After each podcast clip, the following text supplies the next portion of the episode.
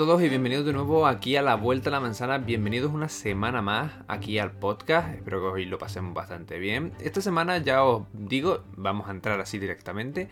No va a haber noticias tecnológicas porque al principio de la semana relativamente ha estado tranquilita y porque me apetece hablar de una cosa en concreto que es sobre el ecosistema de Apple. Muchos de vosotros me seguís en el canal de YouTube, en MacVega, y sabéis que esta semana he publicado un vídeo de mi ecosistema, por qué lo elegí y qué dispositivos escogí para, pues para montar ese ecosistema de Apple. Y dije también por qué lo, elegí un sistema de Apple y no elegí otro sistema. Vamos a hablar un poquito también de eso, pero también de otras cosas que no hablé en el vídeo, porque al final, pues eso, un vídeo te da ahora un tiempo determinado, no puedes hacerlo muy largo y demás, y el podcast se da pues a hablar de otras cosas que normalmente pues en esos vídeos no se puede hablar. Y tras esto, pues, eh, como cada semana eso sí se mantendrá, estarán las preguntas que cada semana me hacéis a través de redes sociales como Twitter o como Instagram, MacVega31, y que tenéis, como siempre, la posibilidad de mandar mis preguntas las preguntas que queráis. Pues como digo, los viernes, tanto por Twitter como por Instagram, y como cada semana se contestan. Aunque dentro de poco, ya la próxima semana, el próximo fin de semana, pues tengo que hacer un par de cosas, que es esto que me tiene ahí. No es nada para el canal ni nada, es algo aparte, algo mío externo. Pero hasta el próximo fin de semana estoy muy atareado, por eso no me he puesto a hacer eh, muchos proyectos que tengo en cabeza y a partir de la semana que viene ya sí me puedo dedicar más a fondo con otras cosas y podréis ver cositas nuevas. Pero bueno, quitando esto, vamos a empezar. Y me estoy dudando ahora si empezar por las preguntas o empezar por el tema del ecosistema. Pero yo creo que vamos a empezar, como hemos dicho, por el tema del ecosistema y es qué es el ecosistema, porque a lo mejor muchos de vosotros pues no me seguís en MacVega, en YouTube, aunque debierais hacerlo, eso sí, siempre es importante.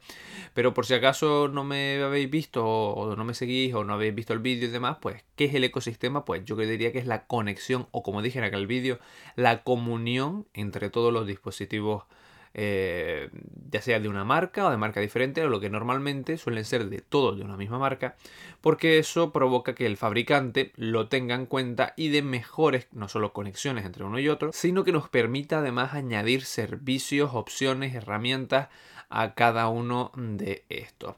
Y tras hacer el vídeo, pues seguí pensando en el tema del ecosistema y ah, si queréis saber qué ecosistema tengo, pues id a ver el vídeo, eso sí.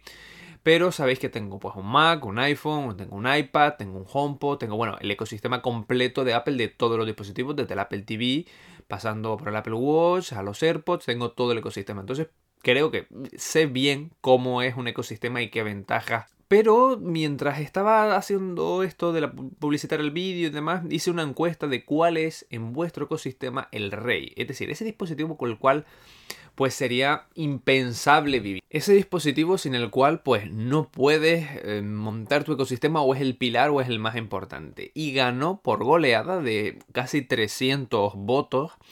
287 eh, exactamente, pues ganó por el 64%, o sea, ganó muy holgadamente el iPhone. El iPhone o el smartphone, porque de las dos opciones, era el rey de la casa. Es decir, el móvil ahora mismo se convierte en el dispositivo que más queremos eh, y tiene su explicación y de eso quiero hablar también hoy aquí. Después del smartphone vendría el Mac o el PC con el 17% y luego viene el iPad o las tablets con el 11%, el Apple Watch con el 5% y terminan con los AirPods o los auriculares que sería el 3% como el dispositivo más importante dentro de tu ecosistema. Y sí, vemos que el iPhone arrasa y tiene su motivo. Y es que pensad que, mm, por ejemplo, el Apple Watch, eh, por poner un ejemplo, está limitado y cuando digo que está limitado no me refiero a hardware, sino a un segmento de cosas en concreto. Es decir, el smartphone, el, iPhone,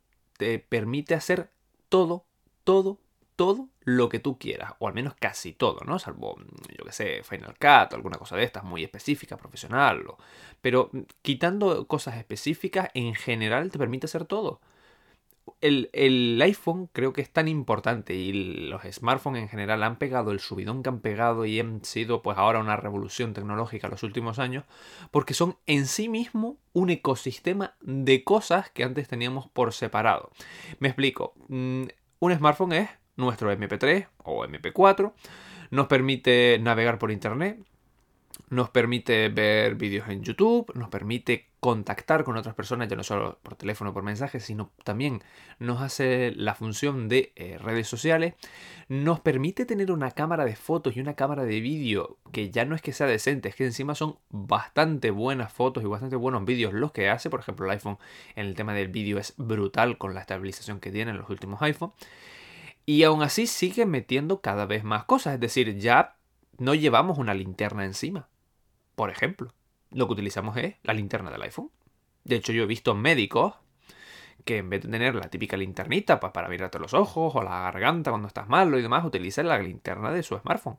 Y así con un montón de cosas. Entonces el iPhone o el smartphone triunfa, creo, en sí mismo porque es en sí un ecosistema de cosas que nosotros teníamos antes por separado. Por ejemplo, tenemos la radio la tenemos en el smartphone. La linterna que acabo de decir la tenemos en el smartphone. La cámara de fotos y la cámara de vídeo, porque hay que recordar que hasta hace no mucho iban por separado. Tenías tu cámara de fotos y luego alguna gente tenía sus cámaras de vídeo aparte. Pues aquí tienes las dos dentro de uno. Luego tienes también tu pequeña consola, porque no olvidemos que con el móvil podemos jugar a juegos que entretienen muchísimo. Que sí que es verdad, no son AAA, pero algunos sí. Puedes jugar Fortnite por poner un ejemplo de un juego que aunque muchos me vayan a matar por esto, es un AAA, es un juego super venta y con muy buena calidad, y puedes jugarlo desde el smartphone donde te salgan las narices. Eso también es en parte el éxito de los smartphones. En sí son un otro ecosistema, tienes una pequeña videoconsola ahí. Luego además es portable, con lo cual le añades un plus de tu dispositivo portable. Antes utilizábamos mm, Game Boy, PSP para jugar, por ejemplo. O te llevabas un portátil. O un DVD portable. Ahora lo tienes todo en el smartphone. Además te permite conectarte a Internet. Con lo cual te permite pues todo lo que ello conlleva. Desde ver vídeos en YouTube, a ver películas, a servicios en streaming, a todo lo que tú quieras. Es un MP3 o un MP4 si querías ver vídeos. Pero te permite escuchar música. O sea, te permite una serie de cantidad de cosas que lo convierten en un solo ecosistema en sí mismo. Y es brutal. O sea, sí, me diréis, también con un Mac yo puedo hacer muchas cosas, sí, pero ya el Mac no es exactamente igual. Tanto si es portátil como si es tal, no es exactamente igual. De hecho, puedes jugar mejor el Fortnite en un iPad o en un iPhone que en muchos Mac. O que en la mayoría. Cosa curiosa. El Mac no tiene una cámara de fotos, por mucho que tenga esa cámara FaceTime de 720 que, bueno, es para otro capítulo aparte, pero no, puedes llevártelo por ahí a sacar fotos. nadie saca fotos con un portátil. Sin embargo, puedes hacerlo con un smartphone. Te lo puedes llevar por ahí a sacar fotos. La gente prefiere redes sociales en el móvil. De hecho, hay algunas como Instagram que están relativamente limitadas, aunque siempre hay su trampita, a utilizarlo en el smartphone, porque es su sitio nativo. Y con esto quiero decir que, entiendo perfectamente, o es mi lectura de la encuesta, que como digo, gana con el 64% de casi 300 votos, de por qué el smartphone es el rey de nuestro ecosistema y lo entiendo perfectamente y me parece totalmente lógico. Luego puede gustarte más uno que otro, usar más uno que otro. Yo, por ejemplo, el smartphone lo uso bastante y desde que tengo el nuevo iPhone, pues la verdad, le doy más trabajo, lo dije en el vídeo, pero mi, mi rey de la casa es el iMac, pero porque trabajo desde él. O sea, estudio desde él, pero sobre todo trabajo desde él, tanto en la parte fotográfica como en la parte de vídeo 100%. El iPhone o el iPad no me permite hacer lo que hace el Mac actualmente, ni a la velocidad que nos hace, ni con la comodidad de pantalla, ni de todo. Pero con el tiempo lo mismo lo consigue. Pero mientras tanto, mi, mi ecosistema es el Mac, como rey.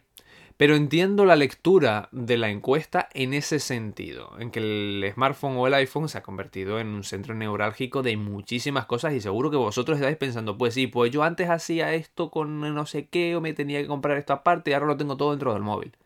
Un GPS, un mapa. Antes tenías que comprarte un GPS, ¿os acordáis de eso de, de la marca TomTom? También había... Eh, he dicho TomTom con M, ¿eh? no con N y algunos otros más que había, o el Garmin, o todo eso lo llevamos ahora dentro del smartphone. Ahora mm, la gente no se pierde mm, porque quiere, se pierde como mucho porque se queda sin cobertura. Y algunos mapas te permiten incluso hacerlo sin, sin tener cobertura. Y te dice a dónde ir, por dónde ir, no se equivoca. Mm, ¿Quieres reservar un restaurante? Lo haces desde el smartphone. eh, quieres, no sé, enviar un correo electrónico, quieres descargarte una app para ver algo o para comprar algo, también lo puedes hacer desde el móvil. Es que la potencia que ha dado en nuestras vidas el tener todo en algo tan pequeño como que puedes llevarlo en tu bolsillo, aunque eso de llevarlo en el bolsillo pues se convierte en algo un poco complejo por aquello del tamaño, pero el smartphone, el iPhone en este caso, mm, aglutina una serie de cantidad de cosas que si, claro, yo un poco lo he normalizado, pero es que me puse a pensar el otro día, digo, coño, es que un, un smartphone de hoy en día es una radio, es una cámara de fotos, una cámara de vídeo, es mi tele, es mi centro de redes sociales de contacto, es mi, ah, sigue siendo un teléfono, eh, puedo hacer videollamadas, puedo hacer muchísimas cosas con él. De hecho, nos ha pasado que, por ejemplo, para mí es comodísimo, pero de lo más cómodo. Mm, voy a viajar y los billetes de avión, por ejemplo, los meto en el smartphone. No tengo que estar con el papelito, guardando el papelito, sino no, no, lo llevo en el bolsillo, saco, paso mi código QR, tiro para adentro y ya está. Súper sencillo. Y el día que consigan que ya eso en algunos países sí se está trabajando, incluso lo han conseguido con el carnet de conducir, meter el carnet de conducir o el DNI, la tarjeta de identificación, meterlas en el smartphone, y que las administraciones públicas se pongan en serio con eso, yo es que directamente a la calle no salgo ni con cartera, salgo directamente con el móvil y lo llevo todo. De hecho, otra de las cosas que tenemos dentro del smartphone, que luego el Apple Watch lo hace a través de tal, pero bueno, pero el iPhone o el smartphone también puedes hacer tus pagos móviles desde cualquier banco de su propia app o vía servicio como Apple Pay o Android Pay o Samsung Pass o cualquiera de estas. Tienes tu tarjeta y tu cuenta también en el, smartphone y puedes hacer transferencias, puedes hacer lo que quieras de una forma súper rápida, súper cómoda y más segura incluso que estar con temas de PIN, que si te roban la tarjeta, los números, no, no, aquí es mi huella dactilar o mi cara. ¡Hala! A todo por saco. Y pago con una velocidad y una comodidad cuando voy al, al, al súper o a cualquier cosa, yo siempre pago con tarjeta, no suelo llevar efectivo. Y todavía es hoy en día, dicen, me ven pagando con el reloj, clic, clic, doble clic, paso por encima y ya está, pagado. Y dicen, qué cómodo qué rápido. Y yo, ¿verdad que sí? No tengo que estar sacando la tarjeta, poniendo el pin, volviendo a meterla en la cartera, guardar la cartera en el bolso, en la mochila, en el bolsillo. Es que es, es, comodísimo. Es pasar el iPhone o el Apple Watch por encima del datáfono y ya está. A tomar por saco. Pero, obviamente, si hablamos de ecosistema, el iPhone es el gran rey, pero hay muchas cosas alrededor, ¿no? El tema de eh, tener más dispositivos de, de una misma marca ayuda a crear ecosistemas, que es algo que no tienen otras marcas tan bien implementado, aunque Amazon se está poniendo mucho las pilas, poniendo Alexa en muchos de sus dispositivos, intentando conectarlos un poquito más entre ellos, y la verdad que está bastante bien, pero no llega al nivel de Apple. De hecho, los que eh, visteis el vídeo comentasteis muchísimo en ese sentido de es que el ecosistema de Apple es diferente, es el mejor porque sus dispositivos se conectan muy bien. O sea, que yo ahora mismo saque los AirPods por primera vez, me los compre, los pase eh, al iPhone, lo configure en el iPhone en dos minutos y de repente ya estén configurados en todos los dispositivos, eso es una comodidad brutal. Eso es una comodidad increíble. No tengo que estar ahora mm, conectándola aquí y ahora conectándola allá y ahora configurándola aquí y allá. No, no, no. Configurado uno, configurados todos. O me compro un nuevo iPhone, pongo un iPhone al lado del otro y se pasan los datos. Ya está, a tomar por saco. Todo se ha pasado de uno a otro con tranquilidad. O el sacar una foto con mi iPhone y saber que está en el Mac. Yo ya sé que si la saco ahora, yo sé que al poco tiempo, depende de la conexión, está en el Mac. Es más, estar yo trabajando en, por ejemplo, un documento en Pages. Estás trabajando, escribiendo nota, oye, que quiero incluir aquí una imagen o quiero este documento que tengo. Yo no tengo ya que coger, llevarlo a la impresora, escanearlo y luego añadir el documento. No, no, no. Yo directamente le clico con el derecho y le pongo insertar foto o vídeo. Y directamente se me conecta al iPhone y se me abre la aplicación de cámara. Eso es flipante, eso es una velocidad increíble. Y yo cojo ya directamente, escaneo con la cámara del iPhone el documento y ya me lo lleva directamente a Pages. No tengo ni yo que enviarlo, sino directamente hago la foto y ya está en el programa. Eso es ecosistema. Eso es lo que por lo que tú estás pagando, por tu tiempo, por el tiempo de no levantarte, coger el documento, ir a la impresora, encenderla, escanearlo, llevarlo al programa de escaneo, de ahí cogerlo, arrastrarlo hasta Pages. No, no, no, no.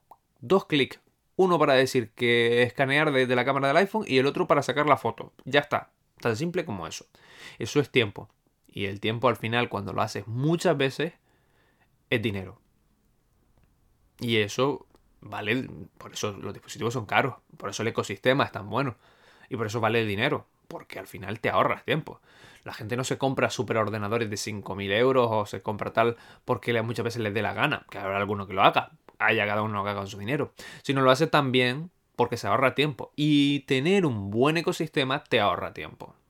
Por ejemplo, para mí es muy muy cómodo la opción de copiado universal entre dispositivos. ¿Qué es esto, Cristo? Pues bueno, es que si yo le doy a comando C, a control para los que vengan de Windows, y copio un texto en el Mac, y cojo el iPhone, le puedo pegar ese texto automáticamente. O si veo algo en el iPhone, estoy trabajando, o con el iPad, estoy trabajando, por ejemplo, con una pantalla en un documento en el, en el Mac. Y por ejemplo, me envían un correo electrónico con un trozo de texto y lo veo desde el iPad. Y digo, ah, qué bien, copiar, lo hago en el iPad, le doy a copiar, y en el documento en el Mac le digo pegar y me pasa ese texto de un dispositivo a otro automáticamente. Eso también es parte del ecosistema.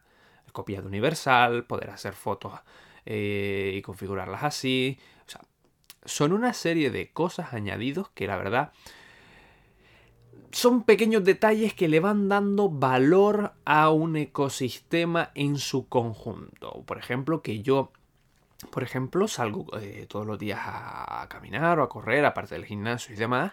Y por ejemplo, mm, yo suelo llevar el iPhone porque mi Apple Watch pues no es LTE y muchas veces hago llamadas. Eh, entonces aprovecho que camino, voy llamando, hago un par de cosas y demás, entonces me llevo el iPhone. Y muchas veces me llaman o me pasa algo y yo tengo los AirPods configurados al iPhone o al Apple Watch.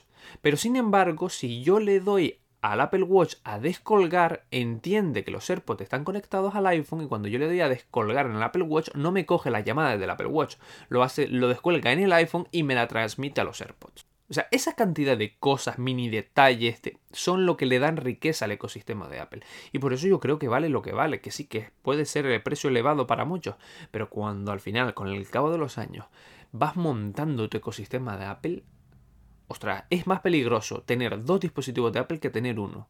Porque cuando tienes uno, lo disfrutas mucho, pero cuando tienes dos, ves cómo se conectan, cómo trabajan en conjunto, las posibilidades que tienes y que le puedes sacar y que cada día aumentan más, ya quieres el tercero. Y cuando tienes el tercero, quieres el cuarto. Y cuando quieres el cuarto, quieres el resto de la familia para ver todo lo que puedes hacer. Y cuando lo tienes todo, no quieres salir de ahí, porque estás muy, muy cómodo. A mí no se me ocurriría ahora comprarme otro móvil, ni comprarme otra tablet, ni comprarme otro ordenador, ni comprarme otro Apple TV, ni comprarme otro Apple Watch. Y no porque haya otros dispositivos que no me llamen la atención, me gusten. No. Lo haría principalmente porque estoy muy cómodo dentro de mi ecosistema. Todo funciona, todo se transmite sin yo tener que hacer tonterías ni cosas raras. Que sí que hay otros ah, eh, mm, que sí que hay otros fabricantes y otros desarrolladores que tienen cosas iguales o parecidas, pero no en todos sus dispositivos ni de la forma que lo hace Apple, y eso lo hace especial. Pero bueno, vamos con la ronda de preguntas.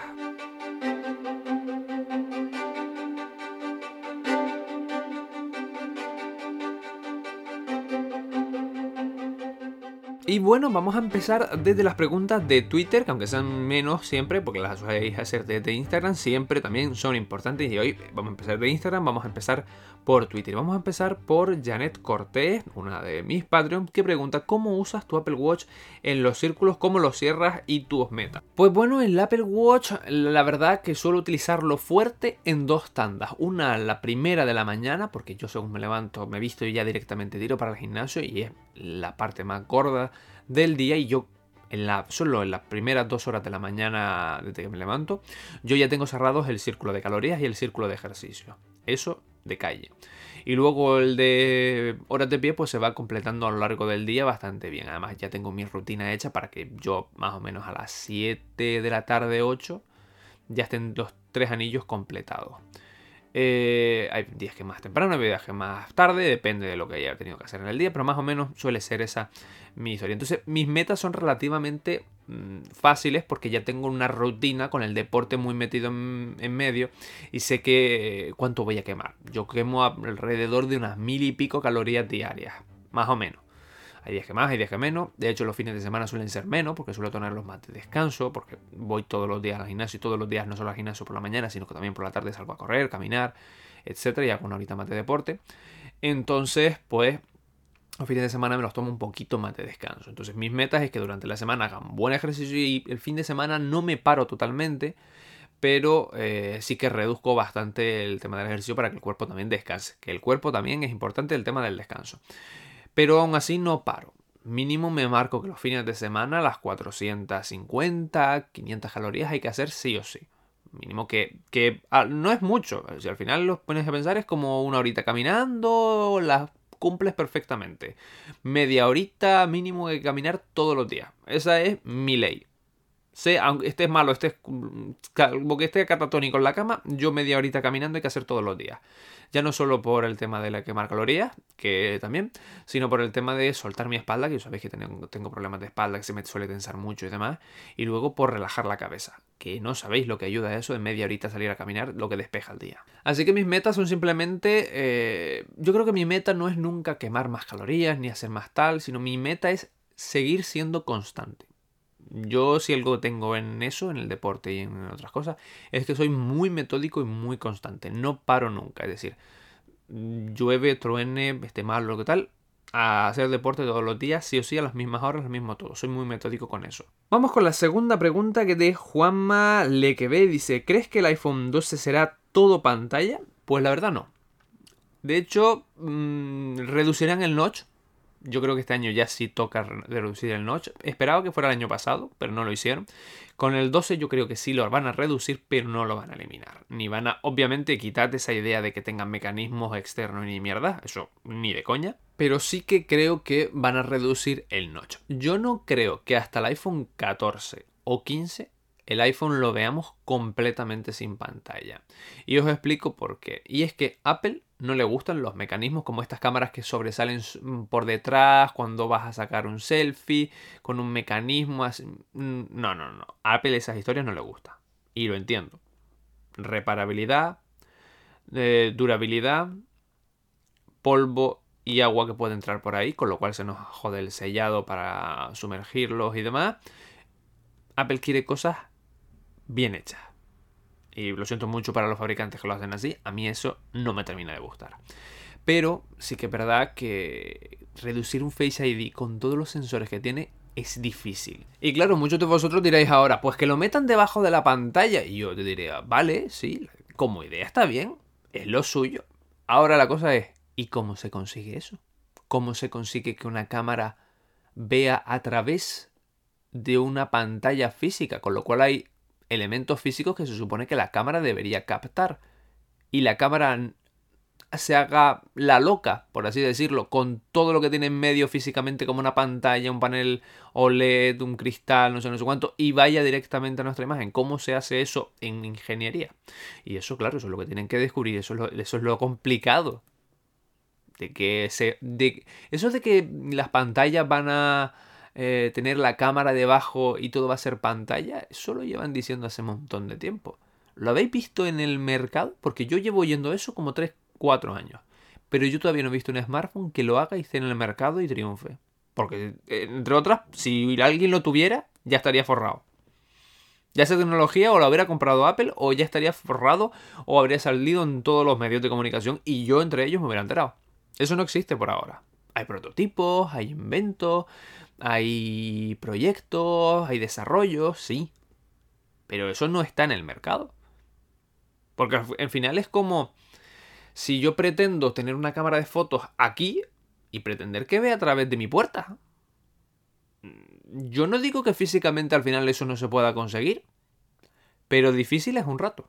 Pues lo mismo tienen que hacer ellos. Una pantalla LCD o LED, depende de, el tipo de pantalla que además va a tener unos colores, una electricidad, una iluminación, un tal, y saltarse todo eso para que nos reconozca la cara con y nos haga el mapeo que hace Face ID.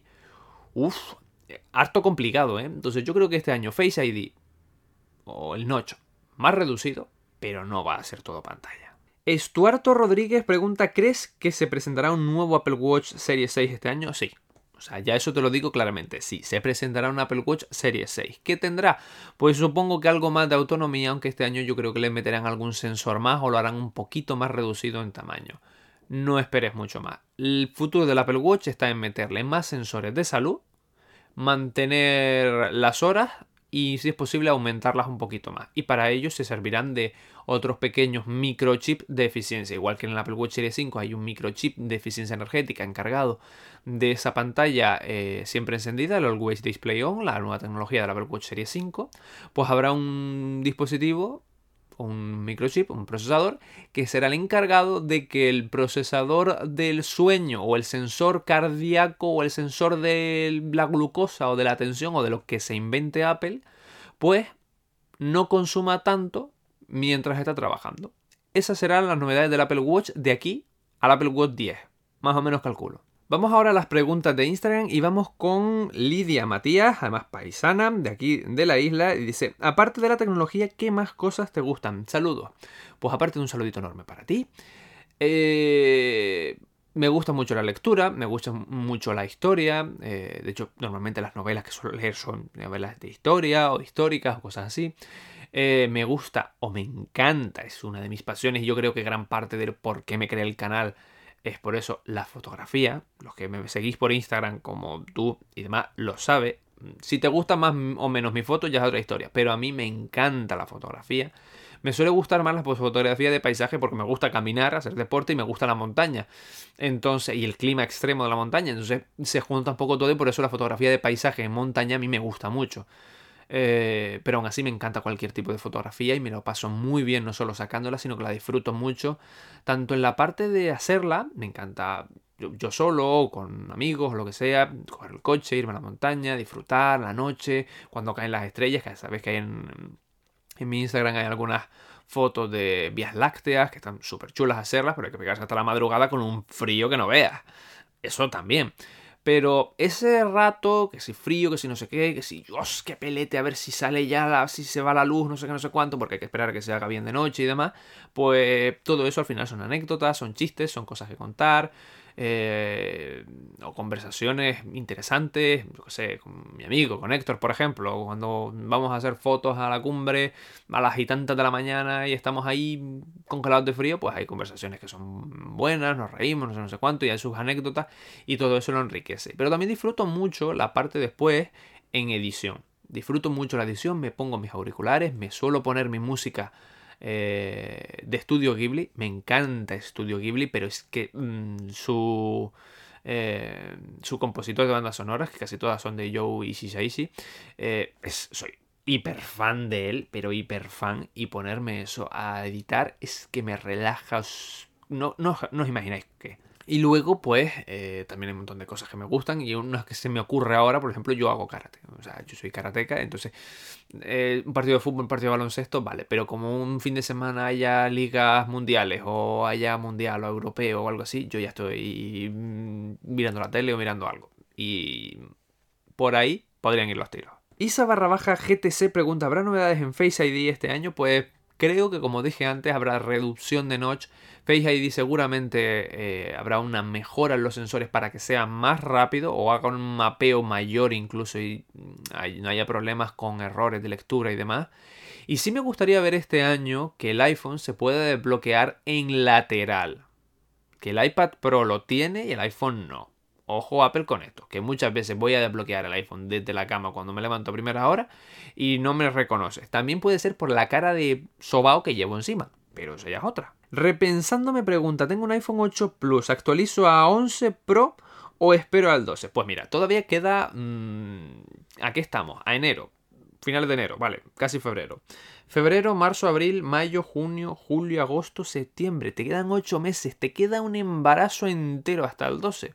Si aguantas bien con tu 8, que espérate, pero te puedes cambiar perfectamente. Simplemente por, por ejemplo, ahora que acabamos de hablar de Face ID, tener una pantalla muchísimo más grande y tener Face ID ya vale la pena perfectamente el cambio. Y además que si te vas por, por ejemplo, un iPhone 11 Pro, mm, no te estás yendo por un dispositivo ni antiguo, ni pobre, ni poco potente, ni nada. O sea, te estás yendo por un bicho muy grande. Así que da el paso perfectamente y no te arrepientas porque todavía queda mucho hasta el 12. ¿eh? A ver cómo se lee esto. Musk Jobs pregunta, ¿qué proyector me recomiendas? Un saludo. Pues mira, en el tema de proyectores hace tiempo que no estoy metido. Así que si te diría algo, te mentiría perfectamente. Porque hace un montón de tiempo que yo me salí de ese mundo y no me estoy nada al tanto de eso. Así que no te voy a mentir porque mm, si te dijera algo, te mentiría. Y no. Rubén el Grande pregunta, ¿qué me compro los AirPods 1 o los Pro? Bueno, los 1 ni de coña será como mucho la, generación 2. O sea, si te compras, cómprate los dos. Más que nada porque tiene un chip H1 que te permite decir, oye, mm, mm", y ya invocar a la señora Siri. Y por otro lado, porque tienen, eh, si te lo compras con eso, la carga inalámbrica, que ya se han puesto al precio de los 1 en su momento, o sea, ya los puedes encontrar por 140 y pico, 130 y pico, 150 y pico, con la carga inalámbrica incluida, ya no están a los 200 y pico que tenían antes. Los Pro, yo no los he probado. Los voy a probar el próximo fin de semana. ¿Vale? El próximo fin de semana ya podré saber algo de qué me parecen los AirPods Pro probándolos yo, porque ya podré probarlos. Pero hasta entonces yo te diría que depende muchísimo de si necesitas esa cancelación de ruido o no. Y de si los tipos de auriculares dentro del oído, de los in-ear, que son los Pro, te gustan o no. Porque yo, por ejemplo, los odio. Y por eso quiero probar los Pro y por eso no los he comprado. Si los Pro llegan a ser normales, ya los hubiera comprado. Pero al ser con otra tecnología, otra forma de auricular, yo necesito probar eso primero. Entonces, mi recomendación sería que primero los probases, los Pro, vieras tanto la cancelación de ruido, si te interesa o no, porque tu casa es ruidosa o porque vas a sitios que hay mucho ruido y demás, y también por si te son cómodos dentro del oído. Porque hay gente que mm, los ha probado un par de semanas y los ha tenido que devolver porque dicen, no puedo, no puedo con esto, no lo aguanto. O se le caen de la oreja, o porque no se adaptan a todas las orejas, etc. Así que yo diría que apuesta segura, segura, segura, buena, son los dos. Los props son mejor apuesta, depende de ti. Por eso diría primero probarlos. Y de hecho ya, como digo, os hablaré seguramente eh, la próxima semana, no porque, como digo, mm, estaré liadillo, pero para la siguiente ya podré encontrar algo. A lo mejor cuento algo por Instagram o por Twitter, alguna cosa de esas, pero ya por eso me seguís en redes sociales MacPega31. Y nada, vamos a terminar el podcast por aquí porque ya llevamos como una media horita, así que yo creo que entre lo que hemos hablado del ecosistema de Apple y las preguntas, yo creo que ha quedado como siempre un buen podcast semanal. Y si es así, Recuerda que en la parte de abajo le des 5 estrellas y tu valoración a este podcast que ayuda no solo a popularizar este podcast, sino también a otras personas. Así que te animo a ello. Y nos vemos en el próximo episodio de La Vuelta a la Manzana. Espero tu podcast favorito y si no, al menos uno de ellos. Que tengáis una muy buena semana y nos vemos en el canal de YouTube en MacVega. Chao.